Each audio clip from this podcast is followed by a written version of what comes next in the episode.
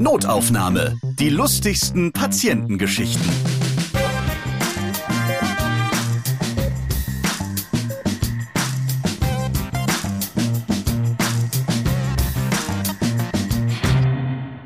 Ja, wunderbar. Alle wieder da, hier bei dem Podcast, der sie hat. Die MitarbeiterInnen im Gesundheitswesen, die hier ihre lustigen Geschichten, die sie mit ihren Patientinnen erleben, berichten. Und in der letzten Folge, da habe ich ja schon Bieter und Adalan hier bei Notaufnahme begrüßen dürfen. Und jetzt ist das Paar wieder bei mir. Hallo. Hallöchen. Hallo Ralf. Liebe Grüße nach Meerbusch bei Düsseldorf. Adrian, du bist Apotheker und Bieter, du bist Zahnärztin. Falls ihr die letzte Ausgabe nicht gehört habt, hört da auf jeden Fall mal rein. Und ihr tauscht euch ja regelmäßig dann auch immer aus, schon teilweise während eurer Arbeit, wenn mal wieder etwas Merkwürdiges mit Patientinnen passiert ist. Darüber haben wir das letzte Mal ja schon gesprochen. Adrian, wie oft schickst du deine WhatsApp an deine Frau so am Tag? Ähm, beruflich gesehen drei bis vier Mal habe ich tatsächlich Fälle, die ich hier dann schicke. Privat oft doch mehr. Wir bleiben auch während der Arbeit in Kontakt miteinander. Das stimmt. Ach stimmt, euer Traum wäre ja, dass ihr mal in einem Haus alles habt. Ja, Zahnarztpraxis und dann die Apotheke darunter. Oder Adelan sattelt noch auf Zahnarzt um. Ja, schauen wir mal, wie sich das entwickelt. Also Pärchentalk, Zahnärztin und Apotheker Teil 2. Und wir reden heute über einen verrückten Vaterschaftstest, über merkwürdiges Reinigen von Prothesen und über die Pille danach. Aber jetzt reden wir erstmal über, ja was, Bieter? Ja, also einer meiner Lieblingsgeschichten ist eine ganz, ganz liebe, süße ältere Dame, die eine Goldkrone im Mund hatte. Und die kam zum Termin und hat uns gesagt, dass sie ihre Goldkrone verloren hat und die wieder eingesetzt haben möchte. Und früher hat man ja ganz oft so Goldkronen gemacht, die hat man ja immer aufbewahrt, weil die sind ja schon was wert. Die kann man entweder zu Ohrringen machen lassen, sage ich den Patienten immer, gehen sie zum Goldspiel und lassen sich irgendwas Schönes machen oder für ihre Frau. Oder die können es halt austauschen und kriegen dann ein bisschen was an Geld. Steht doch immer beim Hauptbahnhof immer, wir kaufen an, auch Zahngold. Ja, genau. Und das ist also wirklich so. Ich gebe denen das immer mit, wenn ich so eine Goldkrone rausnehme und austausche, dann gebe ich dem Patienten das immer mit. Und die Patientin hatte dann wohl ihre alte Goldkrone verloren und wollte sie wieder eingesetzt haben. Und sie hat mir die quasi noch nicht angereicht, aber hat sie in der Hand gehabt, in so einer Frischhaltefolie verpackt und dann hatte sie zum Glück zu dem Zeitpunkt die Vorgeschichte rausgeholt. Und zwar war das so, sie war am Essen und hat dann gemerkt, oder löst sich gerade was oder es ist irgendwie fest im Mund und hat es dann aber verschluckt. Und hat danach in den Mund geguckt und hat gemerkt, oh, meine Krone hinten fehlt ja am Backenzahn. Und dann war wohl klar, die Dame hatte die Krone verschluckt. Ist auch nicht weiter schlimm, wenn man sowas verschluckt. Wenn es im Aspirationstrakt, also im Atemtrakt in den Lungen landet, dann ist es ein bisschen problematisch. Das wäre tatsächlich ein Notfall und nicht lustig, aber wenn es so im Magen-Darm-Trakt landet, da passiert eigentlich nicht wirklich was. Und ähm, ja, sie hatte dann eben die Krone in ihrem Magen-Darm-Trakt und hat dann erzählt, dass sie über mehrere Tage, deswegen kam sie jetzt auch erst drei, vier Tage nachdem das passiert war, hat sie dann ihren Stuhlgang beobachtet. Um das ist ja auch immer nicht so schön. Du weißt jetzt so, nein, da ist Gold bei mir ohne rum drin und jetzt muss das da wieder raus. Und äh, wie oft genau. muss man denn danach wühlen? Ist nicht gleich beim ersten Mal getan, ne? Nee, also sie meinte, ich habe sie auch im Echtsein nicht so genau gefragt, aber sie hat es wohl drei Tage lang beobachtet. Also hat es dann auch wirklich rausgefischt ich weiß auch nicht, wie sie das gemacht hat, weil zu Hause hat man ja jetzt nicht so Pinzetten, die wir in der Zahnarztpraxis haben und du hast ja jetzt auch nicht die Möglichkeit, das danach so zu sterilisieren, desinfizieren, was auch immer. Ich weiß es nicht. Ich es gibt auch so Toiletten, da ist ja dieses Loch zum Abspülen auch hinten und das genau. ist ja also auch völlig unpraktisch dann. Ne? Das ist wirklich, die Vorstellung macht mich schon äh, naja, auf jeden Fall hat sie, hat sie sich überwunden wohl oder hat es dann gemacht oder dachte, vielleicht muss das so sein. Ich weiß, sie hat uns halt auch nicht angerufen, um zu fragen und hat sich dann diese Krone da wieder rausgefischt aus ihrem ja, Stuhlgang und hat die dann in Frischhaltefolie eingepackt mitgebracht und wollte, dass ich ihr die wieder einsetze. Und das habe ich natürlich nicht gemacht. Also für alle, die jetzt den Atem anhalten, nein, wir haben hier natürlich eine neue Krone gemacht, weil so eine Krone setze ich natürlich nicht wieder ein. Ich weiß auch nicht, ob das irgendwie hygienisch jemals wieder aufbereitbar wäre, aber das war wirklich eine witzige Geschichte, weil die Dame fest davon überzeugt war, ich habe jetzt was Gutes gemacht, ich habe mir die Krone aufbewahrt und jetzt könnt ihr sie ja ganz einfach wieder einsetzen, ist ja gar kein Problem. Aber ja, so war es dann nicht. Aber es wird ja auch gemacht. Also es wird teilweise krass gereinigt und dann kriegt man das dann noch wieder rein. Sonst muss man ja auch wieder eine neue Krone bezahlen. Also es ist auch schon passiert, sowas auf jeden Ja, Fall. also sie war aber da mit d'accord, dass wir eine neue machen. Also ich habe ihr dann erklärt, dass es nicht ganz so optimal ist, wenn man diese Krone wieder einsetzt. Wenn die jetzt runtergefallen wäre auf dem Boden, wäre das, glaube ich, kein Problem. Aber so, das war mir zu viel des Guten. Welcher Gast bei dir in der Apotheke, Adalan, hat sich denn mal besonders die Krone auf den Kopf gesetzt? Den hast du nicht mehr vergessen. Das war auf jeden Fall ein sehr schöner Übergang, denn ähm, ich hatte mal, das war recht am Anfang, als ich fertig war mit dem Studium und als Apotheker angefangen hatte, den Fall, da hatte ich ein junges Paar bei mir, den ist, wie man es auch nehmen mag, ein Missgeschick passiert. Die wollten die Pille danach haben und ich habe die dann ausführlich beraten, bin auf jeden wichtigen Punkt eingegangen, der zu beachten ist und habe ihr die Pille mitgegeben. Ja, da war erstmal alles gut. Da waren die beiden Herrschaften aus der Apotheke raus und dann war die Sache erstmal für mich vorbei. Zwei Monate später kamen die wieder in die Apotheke rein und ich ahne was. waren total aufgewühlt und äh, wütend. Ich konnte mich aber auch natürlich direkt wieder an die erinnern, weil die jetzt optisch sehr auffällig waren und habe die gefragt, was denn jetzt los sei, wie ich denen weiterhelfen kann. Und ich versuche auch immer ruhig zu bleiben, wenn die Leute sich aufregen oder ein Problem haben, weil das die Menschen auch immer schnell beruhigt. Ähm, war in dem Fall jetzt nicht so. Da haben die sich aufgeregt darüber, dass sie jetzt doch schwanger ist, obwohl sie jetzt die Pille danach bekommen hat kam mir dann so, ja, wir wollen das Kind wieder zurückgeben. Falsche Beratung. Ja, genau. Das war so ähnlich wie, ja, ich will meine 30 Euro wieder. Die Pille, die sie mir angedreht haben, die funktioniert nicht. Ja gut, medizinisch gesehen haben wir natürlich einen ganz, ganz kleinen Prozentsatz, wo die Pille nicht funktioniert. Aber darüber hinaus haben wir halt viele Konstellationen, wo etwas sein kann, weswegen die nicht funktioniert haben könnte. Deswegen habe ich den erstmal gefragt, wie war denn der Prozess? Hat sie sich danach übergeben? Weil wenn die Pille rauskommt, zwei, drei Stunden nachdem man sie einnimmt, wirkt sie nicht mehr. Da muss man eine neue hinterhernehmen. Hatte sie starken Durchfall, sodass vielleicht was im Magen-Darm-Trakt nicht funktioniert hat, zu viel Alkohol getrunken, all diese Dinge oder andere Medikamente eingenommen, die die Wirkung vielleicht hätten Ja, abschwächen stimmt. können. Und da habe ich versucht, meinen pharmazeutischen Pflichten nachzukommen und die Beratung aufrechtzuerhalten und dem Ganzen auf den Grund zu gehen. Das wurde auch ein etwas längeres Gespräch. Es war jetzt kein Schlagabtausch, weil ich eigentlich nur kassiert habe in der Zeit, sondern es war wirklich ein Einschlagen auf mich die ganze Zeit, wieso jetzt die Pille nicht funktioniert hat und die jetzt äh, doch schwanger ist. Mhm. Und irgendwann im Zuge, sag ich mal, von 15, 20 Minuten kam irgendwann beiläufig bei der Dame raus, wie kann das denn sein, dass das jetzt nicht gewirkt hat, obwohl der Freund das direkt, nachdem die aus der Apotheke raus waren, genommen hat. Er. Er. Und dann stehst du da erstmal. Du hast fünf Jahre lang studiert, hast dein Staatsexamen gemacht, hast deine Approbation, stehst in der Apotheke und berätst die Leute, gibst dir viel Mühe. Nein, aber er hat es halt nun mal genommen und du bist schuld, Adalan. So, und dann stehst du da und dann denkst du dir, okay, in welchem Part meines Studiums habe ich verpasst, Oh dass ich die Menschen darauf hinweisen soll, dass die Pille danach für die Frau nicht von dem Freund eingenommen werden soll. Da musste ich das Ganze erstmal verarbeiten. Und als die gemerkt haben, da kommt gerade nichts zurück, wurden die auch kurz ruhiger und haben nachgefragt, was ist denn jetzt und wie gehen wir denn jetzt vor? Und da habe ich mich kurz gesammelt und habe dann nochmal nachgefragt, haben Sie gerade wirklich gesagt, Ihr Freund hat's genommen oder war das ein Versehen? Nee, er hat's genommen und es hat nicht funktioniert. Und dann stehst du da wirklich und denkst dir, wie gehst du jetzt mit dieser Situation um? Da verlierst du die krass. Hoffnung in die Menschheit. Und Nein, weil es gibt ja Nachwuchs. Ja. das wird ganz spannend werden, wenn die Basis schon äh, so toll war. Da freue ich mich schon auf den. Nachwuchs. Und der Dame habe ich dann versucht klarzumachen, die Pille danach ist für Sie gedacht, junge Frau, wenn Sie gerade schwanger sind oder das vermeiden wollen. Sie müssen die Pille einnehmen und nicht Ihr Freund. Ich habe Sie hier zehn Minuten lang beraten. Haben Sie sich nicht gefragt, wieso ich Sie berate und nicht Ihren Freund und geben die Pille Ihrem Freund? Und da stand ich eigentlich nur vor Menschen, die mich dann nicht verstanden haben und habe das Ganze dann abbrechen müssen, habe sie zum Frauenarzt geschickt und habe die beiden danach auch nie wieder gesehen. Ja, das war eine ganz krasse Geschichte. Ja, auf jeden Fall krass. Man muss mit allem rechnen, wieder immer. Ne? Ja. ja. Lieber alles doppelt sagen und dreifach, auch wenn man selber nicht davon ausgeht, aber Ja, aber dann werden auch die Beipackzettel immer noch länger. Ja, also wenn da jetzt jede Selbstverständlichkeit noch irgendwie mit als Nebensatz aufgeführt wird. Ich werde ja immer schon wahnsinnig. Du kriegst die sowieso nicht mehr, nachdem du die gelesen hast, in diese kleine Verpackung Nee. rein. Auch Und erster Absatz unwichtig, wie nehme ich das jetzt? Zweiter Absatz unwichtig und dann kommt immer noch dies und das und Warnung und ja, doch, ich will einfach nur wissen, wie nehme ich das? Was sind die Nebenwirkungen?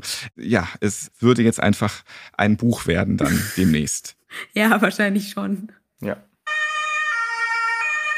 Werbung. Ich habe einen Podcast-Tipp für euch. Hört mal Notaufnahme. Ich weiß, ihr hört immer diesen Podcast, aber der heißt Notaufnahme, die lustigsten Patientengeschichten. Und es gibt noch einen anderen Notaufnahme-Podcast.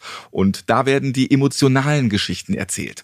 Da ist es auch mal traurig und spannend. Vor allem sehr interessant. Notaufnahme ist der Podcast von Ärzte ohne Grenzen. Ihr hört dort engagierte Mitarbeitende der Organisation, die in viele Krisenregionen der Welt reisen, um den Menschen vor Ort zu helfen. Die Nothilfeorganisation, die leistet medizinische Hilfe, wo sie am meisten gebraucht wird. Dieser Podcast, der lässt die Menschen zu Wort kommen, die für Ärzte ohne Grenzen im Einsatz sind. Was erleben sie unterwegs? Wie läuft ihre Arbeit ab? Und was treibt sie an, immer wieder in die Krisengebiete der Welt zu reisen? Dürre, Seenotrettung, Ebola, Sandstürme, Nahrungsmangel, Internierungslager, Überfälle. Wenn die Ärzte ohne Grenzen rund um die Welt unterwegs sind, dann haben sie es immer mit den größten Nöten der Menschen zu tun, die ihre Hilfe dringend brauchen. Und ihr seid direkt dabei mit Notaufnahme, der Podcast von Ärzte ohne Grenzen. Und den findet ihr überall, wo es Podcasts gibt. Und auf www.msf.de slash podcast. Klickt mal rein. Einen Link dorthin findet ihr auch in den Shownotes dieser Podcast-Folge. Werbung Ende. Mit Unwissenheit hast du auch so deine Erfahrung gemacht, Bieter. Ja, auf jeden Fall. Also ich neige jetzt auch inzwischen dazu, alles doppelt und dreifach zu sagen, auch wenn es die Patientinnen, Patientinnen immer nervt. Aber man muss ja immer alles betonen, wovon man selber vielleicht als Selbstverständlichkeit ausgeht, aber das machen ja nicht alle. Kannst du auch festhalten, schütteln und ganz laut Genau, reden ganz oder laut, so. ja. Jetzt ist es noch Ja, wichtiger. ja. Jetzt hör zu. Du zuhören? Ich muss sagen, es gibt ja viele Dinge, die man zu Hause selber dann mitnimmt und reinigen muss, die wir dem Patienten mitgeben. Zum Beispiel Prothesen oder Schienen gibt's ja auch noch. Das sind ja alles Dinge aus Kunststoff. Und da erklären wir auch wirklich immer ausführlich, wie man die am besten zu reinigen hat. Nicht so wie der Patient von letztem Mal in der letzten Ausgabe, der dann die Prothese wirklich jahrelang nicht gereinigt hat. Das gibt's natürlich auch. Deswegen sollte man das immer vorher erwähnen. Und es gibt auch Patienten, die dann den einfacheren Weg suchen und sich sowas zum Beispiel in die Spülmaschine packen, Mhm. um es natürlich noch sauberer zu bekommen.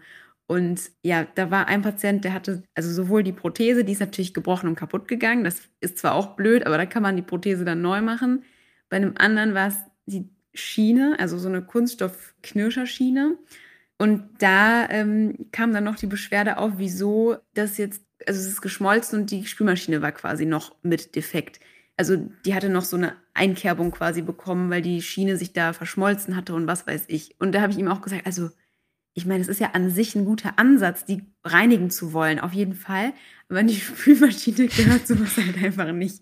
Ist halt die einfache Variante. Ich kann das verstehen. Es nervt ja auch. Du musst Fall. 10.000 Mal die Wäsche Ja. aufhängen, wieder abhängen, den Geschirrspüler einräumen, Ja, aufräumen. Darfst du dir irgendwann so alles jetzt da rein, lass mich in. Ruhe. Ja. Zahnschiene. Ja? Ja. Fertig. Ja, ist auch so. Nicht nur ein Intelligenzproblem. Nein. Ich würde am liebsten meine ganze Küche in diesen Geschirrspüler Ja, reinstopfen. okay. Ich, bin da auch so. Ich mache das auch Das. Wohnzimmer mit. Aber so eine Schiene oder eine Prothese, Leute, die gehören da wirklich nicht rein. Die gehen da nur kaputt, da passiert nichts Gutes mit. Ja, offenbar. ja. Also das heißt, es schmilzt und geht dann wirklich kaputt. Ja, auf jeden Fall. Da muss man tatsächlich ein bisschen aufpassen. So, Adalan, und jetzt interessiert mich der Vaterschaftstest.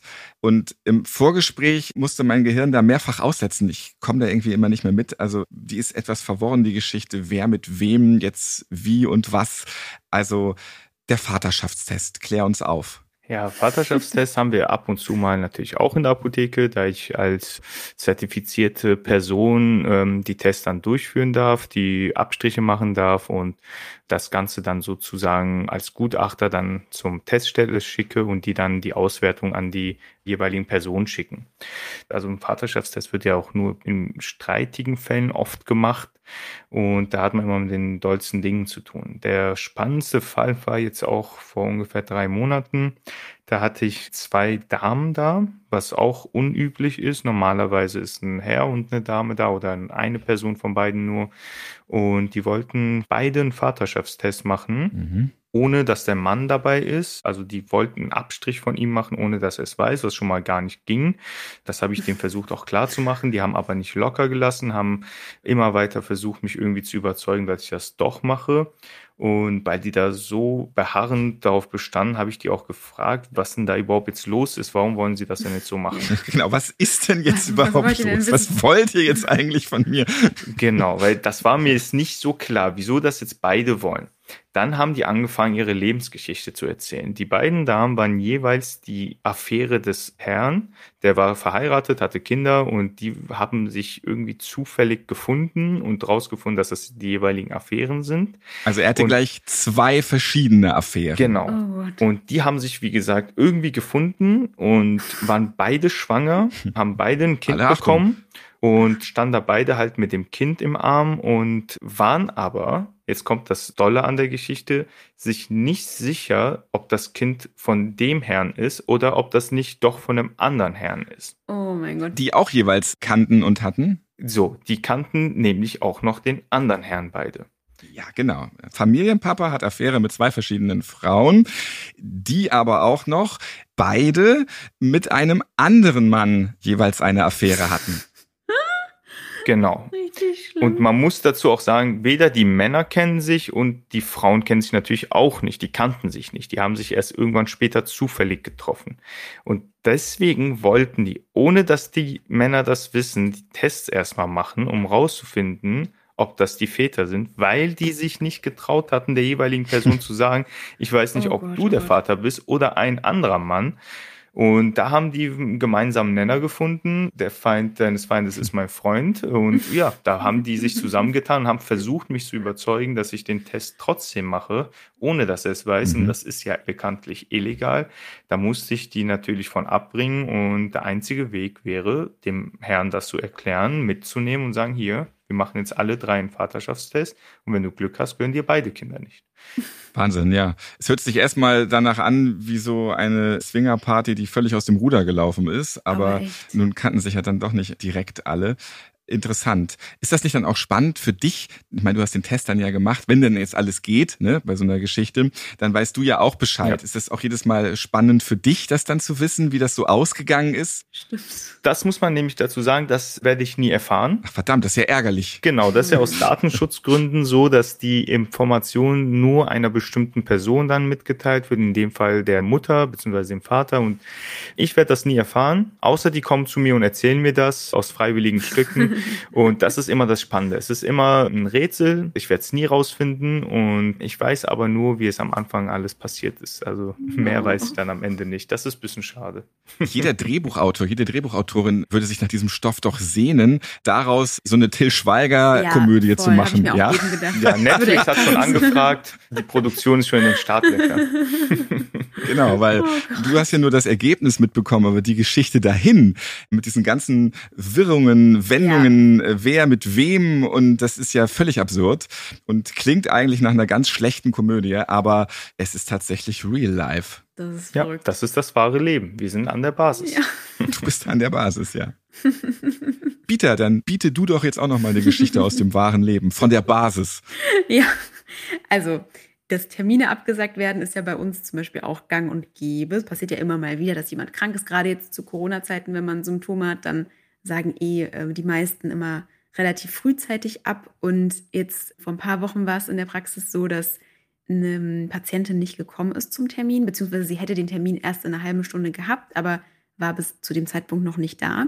Und das Telefon hat geklingelt und die Mädels sind drangegangen und haben, ich habe nur gehört, wie die ganz, ganz laut gelacht haben und keiner sich mehr einbekommen hat. Und dann bin ich natürlich hin und habe gefragt, was ist denn los? Wer hat angerufen?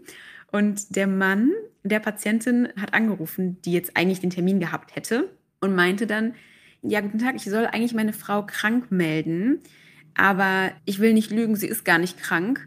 Die war sich eben die Lippen aufspritzen und die kann den Mund nicht mehr aufhalten. Wollte ich ihr nur mal eben sagen. Okay, tschüss. und hat dann wieder aufgelegt. Das hört sich nach Liebe an. hat, ja, Wahrscheinlich hat sie noch seinetwegen sich die Lippen aufspritzen lassen. Ja, entweder so oder er war so genervt davon, aber hat nur, also die Mädels meinten, man hat im Hintergrund nur die Frau gehört, die meinte, Schatz! Nur so, Aber der hat halt den Auftrag von ihr wohl bekommen, anzurufen, deswegen selber schuld. Also, das war echt witzig. Also, ich meine, das nehmen wir ja niemandem übel, wenn er dann Termine wegen sowas absagt. Aber es war einfach so die Konstellation, wie er dann angerufen hat und dann gepetzt hat, sozusagen. Ja. War halt echt süß und witzig zugleich irgendwie. Da ist ja vor Wut die Oberlippe geplatzt. Ja, hätte echt sein können.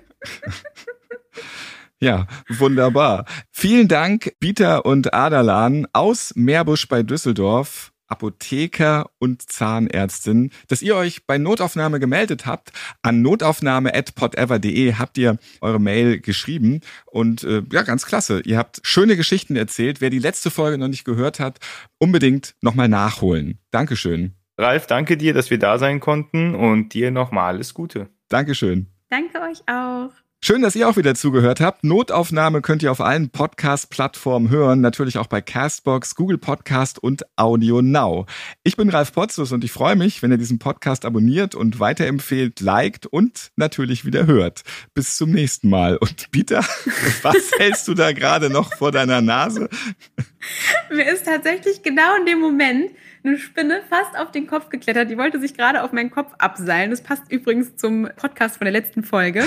Also alle reinhören, falls ihr noch nicht reingehört habt. Ich weiß nicht, wieso das genau jetzt passiert. Es ist manchmal so. So fängt das an, ja. siehst du? Oh Gott, ich muss gleich erstmal duschen und Haare waschen. Das ist die Spinnenfrau, ja. Die hatte zwar Aderlan vor der Nase, aber sie ist zu euch gekommen. Ja. Vielleicht habe ich die ja mitgenommen. genau. Oh Wenn du morgen aufstehst und hier so ein paar rote Punkte im Gesicht hast, Peter. Hm. Jetzt kriege ich Albträume. Notaufnahme. Die lustigsten Patientengeschichten. Ihr seid Ärztin, Arzt oder Arzthelfer, ihr arbeitet im Gesundheitswesen, ihr habt auch unterhaltsame Geschichten mit Patienten erlebt, dann schreibt uns gerne an notaufnahme.podever.de. Und nächstes Mal hört ihr.